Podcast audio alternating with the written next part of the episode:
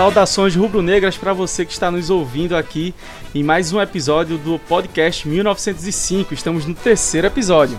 Para esse episódio temos um convidado super especial que é Marcelo Bandeira. Que abracei, e o abraço de tão forte não tem separação.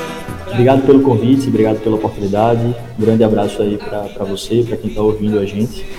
E vamos embora, vamos conversar um pouquinho sobre o Esporte Clube do Recife. Para quem não conhece Marcelo Bandeira, ele é formado em comunicação social com especialização em jornalismo pela Católica. Já trabalhou há três anos, já trabalhou três anos na Federação Pernambucana de Futebol e hoje atua como gerente de comunicação do Esporte Clube Recife. E se você pensa que ele é muito mais velho do que vocês, muito enganado. Tem 26 anos e já tem toda essa bagagem. E com essa bagagem de peso que estamos conversando hoje, e você vai nos acompanhar esse bate-papo maravilhoso. Quem não, quem não acompanha Marcelo Bandeira pode acompanhar no Twitter Marcelo BN Deira, Marcelo BN Deira e no Instagram Marcelo Bandeira F. Então segue lá, acompanha, fica por dentro de tudo que esse grande comunicador está soltando nas suas mídias sociais. Então, Marcelo, vamos embora? Vamos embora nessa sua nova etapa de vida, né? Você está trabalhando agora na, no esporte, em, é, como gerente de comunicação. Qual a grande importância que você vê na comunicação, é, nessa, nesse setor do clube de comunicação, para se manter sempre afiado e unido com a torcida? Bom, é, acho que o principal para manter esse bom relacionamento com o torcedor é você ter uma comunicação direta.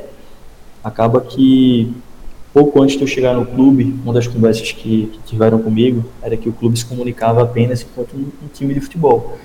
E a gente sabe muito bem que o esporte é um clube social. O esporte tem uma sede gigante, o esporte tem esportes olímpicos, o esporte tem várias vice-presidências que precisam ser comunicadas e precisam ser informadas para o torcedor.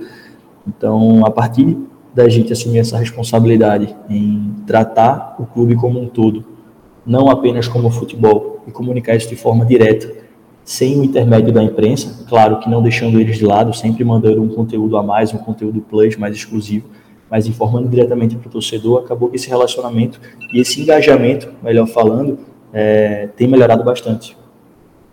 É, é, você citou algo interessante, porque você assumiu há quanto tempo o, esse departamento? Então, eu estou próximo de completar seis meses no clube. É, eu cheguei aqui em maio, logo no início de maio, após a final do Pernambucano. E no início eu tive bastante dificuldade. A adaptação no clube não é, não é tão fácil, é um clube muito grande. Então, até você entender como funcionam os processos do clube, você precisa de um tempo, de um mês e meio, dois meses ali, para poder ter esse período de adaptação e conseguir desempenhar o teu trabalho da melhor forma possível. É, é eu, tô, eu perguntei isso é, a gente recebeu aqui no 1905 o Esporte Mil Grau. E ele uhum. citou algo que você também pincelou, que é justamente a mudança no setor de comunicação, a mudança do trabalho que vem a sido feito, que justamente ele ele justamente que é a maior página, é, fora a página do esporte, né?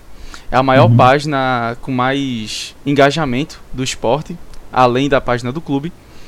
E ele disse que sentiu realmente, principalmente durante a época da pandemia, que foi a época que o pessoal ficou muito em casa, a torcida ficou longe dos estádios, a torcida perdeu um pouco daquela comunicação de tato do clube, sabe, uhum. do estádio e tudo mais.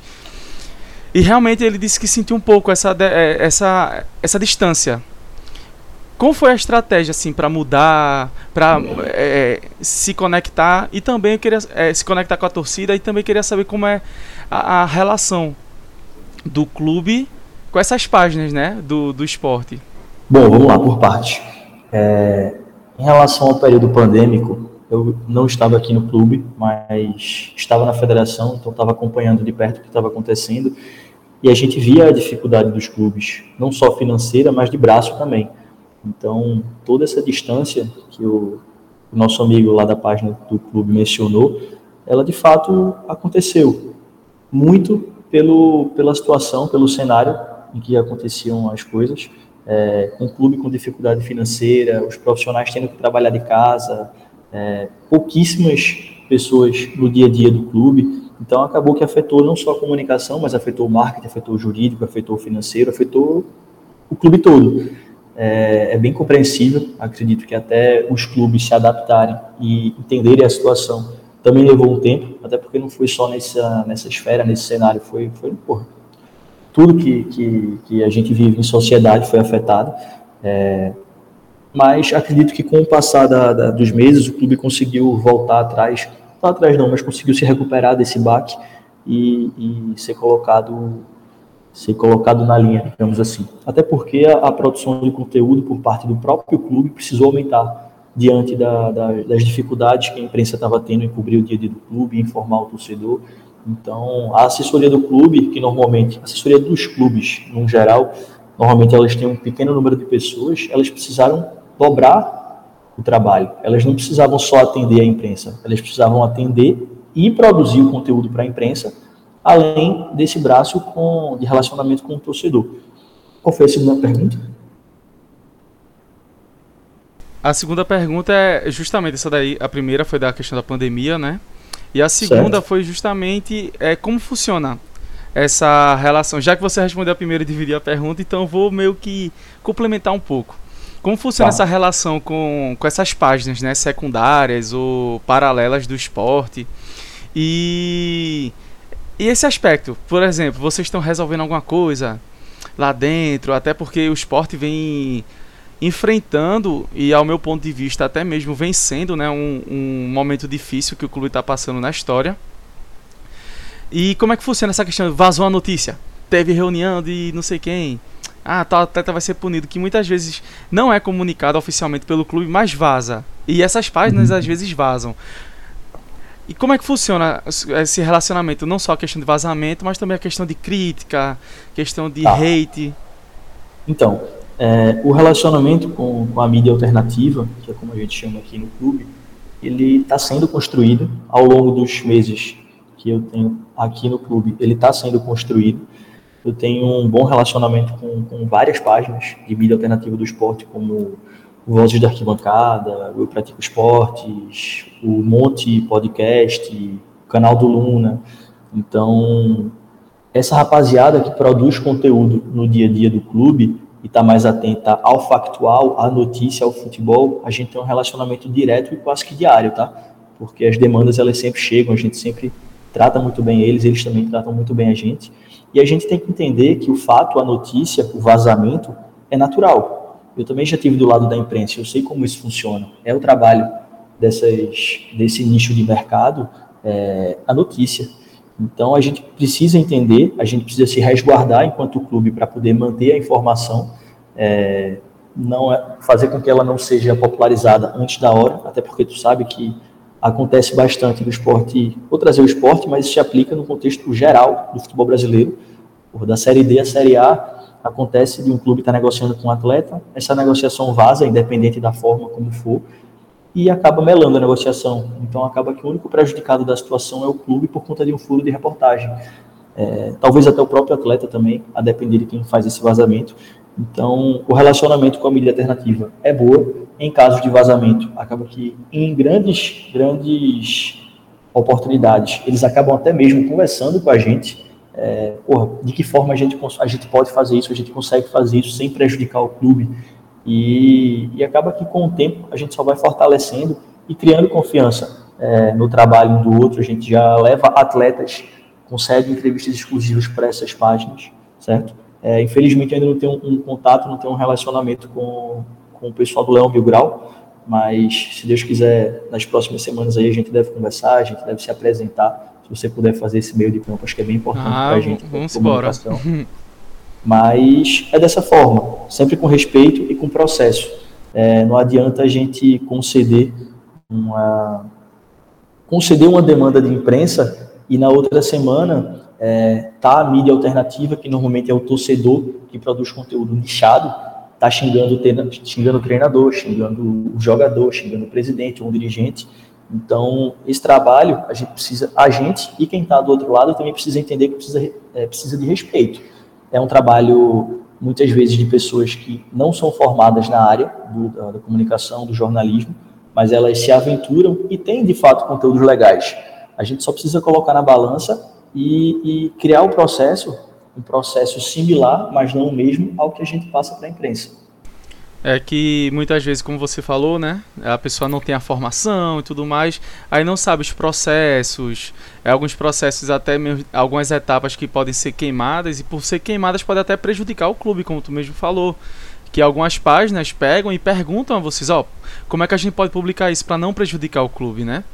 E uhum. citando esse, esse trecho, é, como todo torcedor sabe, o esporte tem enfrentado um momento não tão confortável historicamente e tem lutado. A gente vê que a, a diretoria tem se esforçado, o presidente, todo mundo tem se esforçado. E qual é o papel da, do, do gerente de comunicação, né, desse setor de comunicação? Qual é o papel da comunicação nesse, nesse momento? Não só do esporte, mas em qualquer clube, em qualquer instituição. A gente sabe que, que há alguns anos o esporte vem, vem enfrentando uma crise, não só financeira, mas, mas mercadológica até. A gente vê que nos últimos anos era difícil o clube contratar, fazer uma contratação um pouco, um pouco maior, um pouco mais badalada. É, então a gente se resumia a, a, tentar não aumentar o passivo do clube. E propriamente eu posso falar de seis meses para cá, tá? Como eu não tive na, trabalhando nos, outras, nos outros anos, então não tenho tanta propriedade, mas vou te falar do que da minha relação hoje com o clube, com, com a parte de gestão. É, de fato, o clube ainda passa por, por esses momentos, mas acho que aos poucos o clube vem conseguindo retomar um pouco dessa credibilidade que havia sido perdida, é, seja pagando, honrando os compromissos que deve, seja quitando e diminuindo o seu passivo junto a ações trabalhistas, é, na própria CNRD, que é um órgão que costumava aplicar punições exemplares para o esporte civil de, de, de exemplo, digamos assim, para o mercado. Então acaba que o esporte vem tendo, vem tendo uma boa relação com, com esse órgão, vem tendo uma boa, uma boa forma de agir diante do, do atual cenário financeiro do clube. É, há seis meses eu estou aqui, o clube não atrasou salário, muito pelo contrário, o clube vem pagando em dia. Então, isso é algo que motiva bastante os funcionários. E quanto à parte de comunicação, mais ligada à, à, à crise, é, a gente desenvolveu, a gente, eu trato o esporte, tá? Desenvolveu um portal da transparência, é, onde lá são publicados os balanços financeiros do clube, os planejamentos estratégicos, é, todas as ações trabalhistas, o que está sendo pago, o que não está, o que está sendo quitado. Então, essa foi uma ferramenta de comunicação que o clube e de gestão que o clube enxergou de estar tá se comunicando, de estar tá tratando diretamente com o torcedor e mostrando o que está sendo feito no dia a dia. É, esse, essa parte que você falou aí, eu pro, é, produzindo alguns alguns textos, né, pro, sobre de um projeto que eu estou fazendo do esporte, eu li algumas coisas sobre justamente nesse momento de crise do esporte, como você tá mantendo e tem que manter mesmo falando do seu trabalho e não trabalhos anteriores, mas jornalisticamente falando, os trabalhos anteriores, esse portal da transparência é muito importante porque era um ponto realmente é, apontado, né, pela imprensa que muitas vezes publicava em matérias, né? Olha, tal clube está investindo do balanço financeiro do ano anterior e muitas vezes faltava o do esporte. E, e, isso realmente é um ponto interessante que dá transparência ao torcedor. O torcedor que é sócio, o torcedor que investe no clube, sabe como tem sido trabalhado. Isso é realmente muito importante, né? Com certeza. E a transparência ela não se aplica apenas no quesito do portal e na parte financeira, ela, ela se aplica também a outros quesitos. Ela está muito atrelada à comunicação direta, na verdade. A gente, como eu te falei, a gente não se comunicava enquanto clube. A gente se comunicava enquanto um time de futebol. Então, questões simples, cara. Você sabe que, você torcedor do esporte sabe muito bem que quando chove no Recife e tem jogo do esporte no dia, o próximo, você sabe o desespero que é, todo mundo já começa a ficar preocupado, o torcedor que comprou o ingresso, que estava marcado de vir para ele, já começa a cogitar se vai ter jogo ou não, por conta da situação atual do gramado do clube. Atual não, por conta do, do contexto histórico do gramado do clube. É, então, simples você dar uma informação, você postar uma foto, você mostrar um vídeo de como está o gramado, a situação do gramado, você tranquiliza o torcedor a vir para o estádio.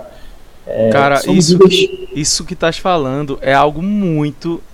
Eu achei algo tão simples e tão impactante, porque saiu foi recentemente, depois dessas grandes chuvas, que Exato. saiu uma reportagem mostrando por que o gramado da ilha, que não é ruim, mas sofre tanto com chuva. Porque o gramado da ilha, assim, no contexto do futebol, futebol brasileiro, é claro que sofre um pouco e tal, mas não era algo a pior coisa do mundo dava para trabalhar um bom futebol, mas sempre sofria com chuva. Eu vi uma reportagem que mostrava o solo do gramado, né? É, que era argila uhum. dura, não é?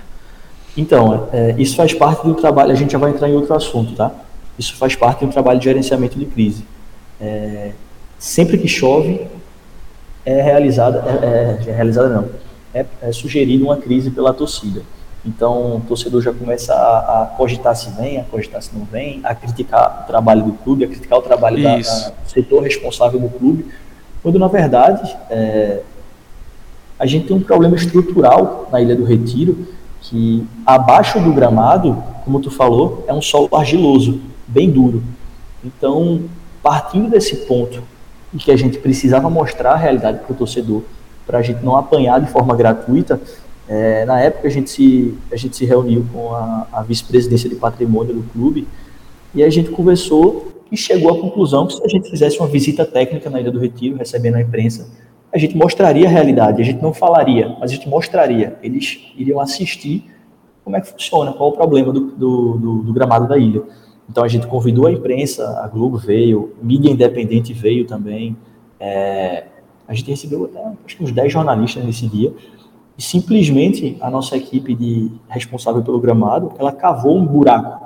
Ela literalmente, ela cavou um buraco no meio do gramado do campo, na Ilha do Retiro, e fez, gente, o solo da Ilha do Retiro é dessa forma.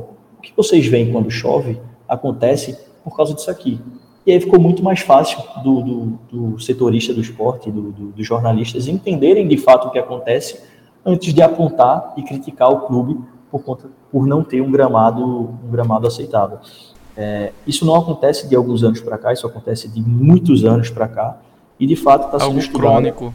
Exato, é algo crônico. Então o clube tá, não está estudando, o clube já está em fase de orçamento para poder fazer a troca, não do gramado, a troca do solo.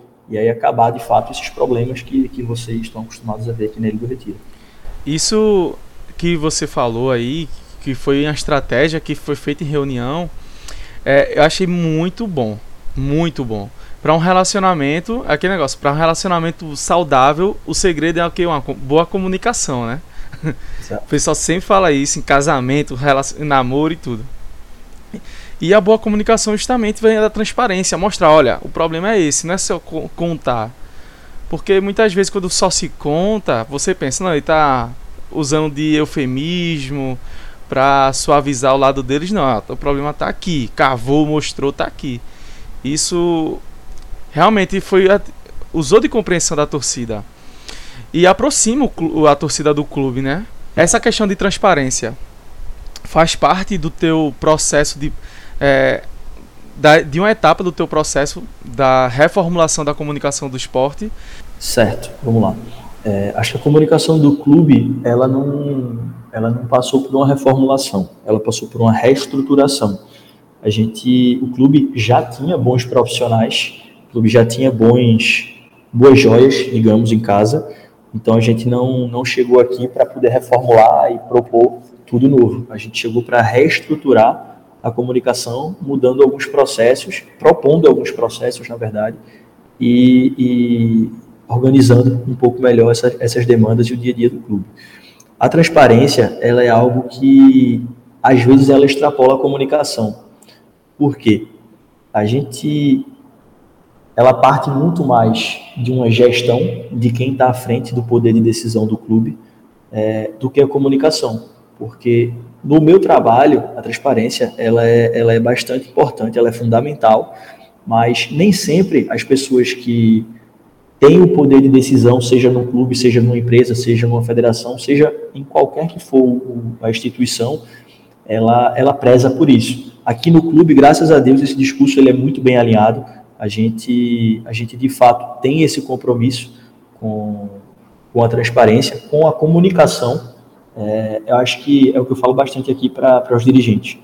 Rapaz, quando surge uma crise, se a gente se omitir a crise, a gente abre margem para que quem quer que seja é, crie a narrativa, desenvolva a narrativa. Isso sai do nosso controle. Abre margem para outra crise, né? Perfeito, perfeito. A partir do momento que a gente enxerga uma potencial crise e a gente já toma uma atitude, a gente já ou se posiciona ou entra em contato direto com o ator que está gerando a crise, isso aí depende, isso aí é uma estratégia e vai variar de acordo com, com o assunto. Mas se a gente já mata isso logo no começo, a gente talvez não contenha a crise, mas a gente vai fazer com que essa crise ela cresça de maneira ordenada e com, com a versão do clube, com, com, a forma, com a forma que o clube enxerga, digamos assim, com, a, com, com os fatos apontados pelo, pelo ator principal, que nesse caso é o clube, entendeu?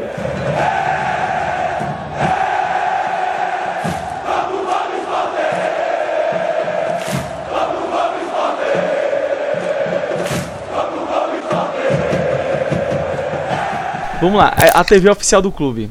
É, acredito que seja o canal do Esporte no YouTube, ou tem mais algum outro trabalho que o esporte que não seja tão famoso pelos torcedores, ou é justamente o canal do YouTube do esporte? A TV Esporte, ela, ela é o canal do, do YouTube do clube. É, acho que de todas as redes, eu acho não, de todas as redes, ela tem o menor número de, de, de seguidores, digamos assim. Mas em compensação, é, ela é a rede, ela é o canal de comunicação que ela mais, ela mais mostra os bastidores do clube, ela mais mostra é, o vestuário, digamos assim, sabe? Mostra o, mostra o jogador, mostra uma comissão técnica, mostra um dirigente na sua essência. Nas redes sociais, acaba que a gente, a gente precisa destrinchar uma notícia, destrinchar o conteúdo. Eu vou contextualizar prometo ser breve aí, mas é só para fazer esse contexto. Pode ficar à vontade. Pode ficar à vontade. É, quando a gente tem uma notícia bruta, a, partindo de um pressuposto que a gente se comunica de uma maneira 360, a gente precisa trazer essa notícia, desdobrar ela para a TV Esporte, desdobrar ela para as redes sociais do clube de uma maneira um pouco mais enxuta, é, mas aí tratando até como subtema entre as redes, Twitter, Facebook, TikTok, cada rede social dessa vai ter um material completamente diferente do outro. Tu que acompanha, tu sabe bem que no esporte, gente, no esporte não, no TikTok, a gente tem um material completamente exclusivo, que é diferente de qualquer outra rede social que a gente tem. É, a gente precisa tratar dessa informação, desse conteúdo, para mandar para a imprensa, para poder atender a imprensa, a gente não só alimenta os canais de comunicação do clube, mas a gente precisa abastecer a imprensa para que ela tenha cartucho, digamos assim, para estar tá comunicando o clube diariamente. A gente tem o trabalho de comunicação interna, onde a gente faz com que os funcionários, os prestadores do esporte, eles saibam o que está acontecendo no clube. É natural que, que um clube com 300 funcionários, é, em se tratando de um clube de futebol, ele ele passa por algumas falhas de comunicação interna. Então, através de um mailing é, interno, disparo direto no WhatsApp para cada, cada, colaborador, cada colaborador, cada funcionário, a gente consegue, digamos que, que suprir um pouco desse problema, mas é algo que a gente já vem tratando, a gente vem evoluindo, a gente enxerga que existe essa demanda reprimida, mas que, tipo, aos poucos a gente vai conseguindo acertar, é pouco tempo de casa ainda, e após contextualizar, voltando para a TV Esporte, é, nesse canal, a gente consegue dar um conteúdo muito mais exclusivo, um conteúdo muito mais de, de bastidor, um conteúdo que o torcedor ele está acostumado, ele está acostumado não, ele gosta de assistir, por exemplo, uma, uma vitória, após uma vitória, todo mundo quer saber o que, é que rola no vestiário. Então lá a gente eu sempre assisto história, os bastidores, né? É um, é um conteúdo bem legal, a gente consegue trazer a versão, uma versão um pouco até diferente da imprensa, porque eu costumo falar aqui para o pessoal e com quem eu converso sobre TV de clube, que acho que um dos grandes pilares de TV de clube é quem capta. É a pessoa que está atrás das câmeras, é o produtor que está ali tentando fazer com que o jogador ele, ele se saia bem, ele se sinta confortável ao ponto de receber você na casa dele para produzir um conteúdo. Então, aqui no clube, graças a Deus, a gente tem duas, três pessoas que ficam responsáveis por esse, esse, essa produção de conteúdo que elas se dão muito bem, elas estão muito inseridas com o staff como um todo. Então, acredito que um diferencial grande, não só da TV Esporte, mas de toda a comunicação do clube, é essa personalidade, essa personalidade que a gente tem, tem com os jogadores. A gente vê nos canais oficiais do esporte um jogador brincando com a câmera, chutando a bola na estágio do esporte, é, de, obviamente de uma forma de brincadeira. É, os jogadores numa viagem por algo que é bem cansativo, eles interagem, eles brincam entre si, eles têm essa confiança com a comunicação do clube para poder, poder se soltar, enfim, e mostrar um pouco do, do, do da sua pessoa para o torcedor. Então, como você, se você não sabe, o esporte é o clube do Nordeste com os maiores seguidores nas mídias sociais. E aí podemos melhorar ainda mais seguindo o canal, se inscrevendo no canal da TV Esporte. Todos os canais, todas as redes sociais do esporte é Esporte Recife. Exceto o canal no YouTube, que é TV Esporte Recife. Então você que está escutando, segue lá, se inscreve no canal, ativa o sininho, porque todos os conteúdos também, né, Marcelo? É, tem não só do time principal do esporte, que é o, o futebol, mas também tem o futebol feminino, tem todos os outros conteúdos que é, o pessoal pode ficar Perfeito. ainda mais conectado com tudo que acontece no, no clube que torce, Perfeito, né? Que é o esporte. Perfeito. A gente e... produz. Fala. Desculpa te interromper, mas só completando, a gente produz conteúdo não só para futebol, como eu venho falando durante a entrevista. A gente precisa se comunicar enquanto clube. Então, quanto clube, a gente também tem futebol de base, do sub-13 ao sub-20, a gente tem futebol feminino, a gente tem basquete, então a gente tenta atender a todos, por mais que a equipe seja pequena e o clube muito grande, a gente consegue atender a todos e acredito que a gente vem, vem tendo uma boa entrega. Na minha opinião, a questão de comunicação é, de, de clube, a comunicação de tudo é justamente apresentar, mostrar, é, expor. E já encaminhando um pouco para o final, é, na minha opinião, a comunicação faz justamente algo que é, é trazer novos é, apaixonados. Eu costumo dizer assim para quem conversa e tudo mais: você não consegue amar quem você não conhece. Você pode se, se, tirar, se ser atraído, você pode sentir uma atração, mas amar você só ama aquilo que você conhece. Quando você começa a conhecer o clube, o trabalho, o trabalho com futebol feminino, o trabalho com os outros esportes, como o ótimo time de basquete que o esporte tem, o ótimo, o ótimo time de hockey também, futebol de, me, é, de tênis de mesa. Então, quando você começa a conhecer o todo do clube, você começa a se apaixonar pelo clube. Então, o trabalho de comunicação é, do setor que você faz é algo realmente muito importante que às vezes não dimensionamos. Às vezes o povo se limita a um, um post de Instagram. Mas é Exato. é muito mais além que isso, né? Com certeza. Na, na, última semana eu participei de um evento em Fortaleza chamado Confute Nordeste. Me chamaram para poder representar o esporte lá, debater sobre comunicação.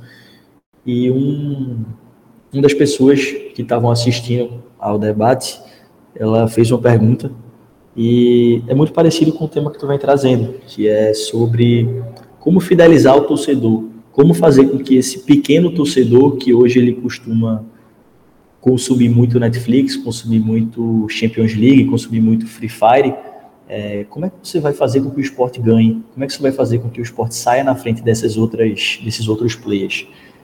E é bem difícil, porque passa muito por um trabalho ordenado, não só da comunicação, mas também do marketing. É, a resposta para mim, a minha resposta para ele, é, não foi tão simples. Eu não vou passar ela toda aqui, porque acho que já estamos caminhando para o final, mas eu vou fazer uma breve introdução, que é a experiência. Eu acho que a gente tem um grande diferencial é, dessas outras, dessas outras marcas, dessas outras, desses outros nichos de mercado, que é a experiência. É muito diferente você trazer um torcedor para dentro de campo, para entrar com um jogador, com, com, um estádio com 30 mil pessoas e, e, essa criança ela não, não contar essa história daqui a 10, 15, 20 anos. A experiência é muito importante, não só no futebol, mas no clube como um todo. A gente recebe, acho que nos fins de semana, no Parque Aquático do clube, é, cerca de 500, 500 a mil pessoas todo fim de semana, sócios do esporte, que vêm aqui curtir a, o clube social, curtir com sua família, com seus filhos. Então, acho que esse é o grande diferencial para poder fidelizar o torcedor, fidelizar o pequeno torcedor. É você dar uma experiência e fazer com que, com que, com que ele se sinta, digamos, em casa. É, a gente sabe que o esporte ele, o esporte, todos os clubes de futebol, é uma paixão que passa de pai para filho. E além de todo o trabalho do clube, a gente conta também com, com, com os papais, com as mamães aí que são apaixonados pelo esporte e acabam passando esse sentimento para a criançada.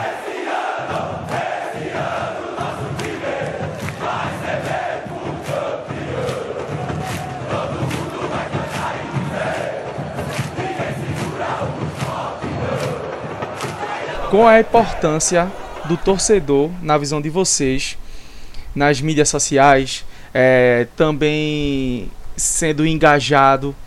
Como isso reflete e impacta no clube para vencer justamente esses momentos difíceis que o esporte está passando? Rapaz, o torcedor, ele, ele é o maior ativo, ele é o maior patrimônio de qualquer clube do Brasil. E acho que o esporte tem uma torcida por, de mais de 3 milhões de apaixonados que quando eles fecham com, com o nosso time, quando eles estão presentes aqui na Ilha do Retiro, com, com o estádio lotado, é muito difícil vencer o esporte. A gente sabe que eles fazem total diferença. A gente sabe que, que o torcedor cantando durante os 90 minutos é de fato um 12 jogador. A gente tem vários casos, vários relatos de jogadores, não só do esporte, mas de fora também, que relatam essa pressão, que contam desse ambiente que encontram aqui na Ilha do Retiro. Na Libertadores ficou conhecido como Labo Bonilha, né? De tão press... tanta pressão que a torcida quando exatamente, se encaixa com, com o clube, é a diferença que ela faz, né? Então, quando há de fato essa conexão, é difícil bater o esporte.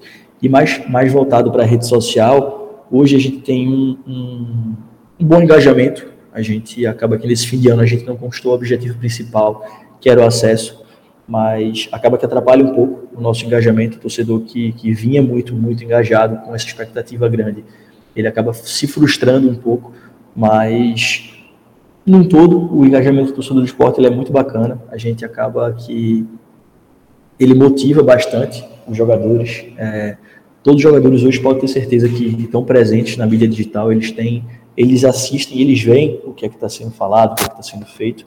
Então, quando esse, esse engajamento ele se torna positivo, é bastante importante não só para o futebol, mas é importante para o clube também, que a gente acaba publicando muitas vezes é, posts comerciais. Então é muito chato a gente, a gente publicar um, post e a torcida está engajada de forma negativa, xingando é, A, B ou C dentro do clube. Acaba que isso é, acaba prejudicando o trabalho com o patrocinador, acaba diminuindo uma possível cota lá na frente por conta de um engajamento negativo.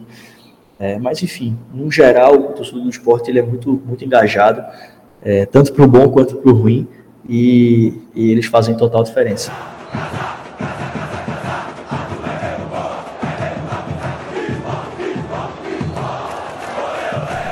Então, Marcelo, queria agradecer para você ter separado esse tempo nesse, nesse fim de ano, né, nesse fim de temporada do esporte que foi muito intensa em todos os aspectos. Talvez não tenha sido a, o final de temporada que a gente sonhou, mas conseguimos enxergar o clube indo para a direção certa e com paciência vamos voltar a ter aquele esporte que a gente sempre viu dos melhores dias e dos melhores momentos. Então quero te agradecer por ter separado esse tempinho aqui para conversar com a gente, tá bom? Jean, muito obrigado pela oportunidade. Foi um prazer. Peço desculpas até pela, pela demora um pouco em a gente conseguir fazer, fazer essa isso. entrevista. Tu vem acompanhando aí, as semanas estão sendo um pouco corridas. Mas reitero aí, te agradeço pela oportunidade e conte com a gente aí para o que tiver disponível, o que tiver de entrevista, o que precisar, é só falar. Então, minha gente, se você ainda não segue Marcelo nas redes sociais, o Twitter é Marcelo BN Deira e o Instagram Marcelo Bandeira F. E também acompanhe o trabalho que ele faz no esporte e através das mídias sociais do esporte. Todas as mídias do esporte são Esporte Recife. O YouTube é TV Esporte Recife. Então segue lá, acompanha, deixa comentários positivos, torcida. Então, pega junto com o time, porque é quando o esporte mais precisa da gente que a gente tem que pegar junto e ajudar o nosso time de coração. Beleza?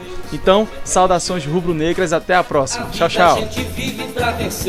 Esporte, esporte, uma razão para viver.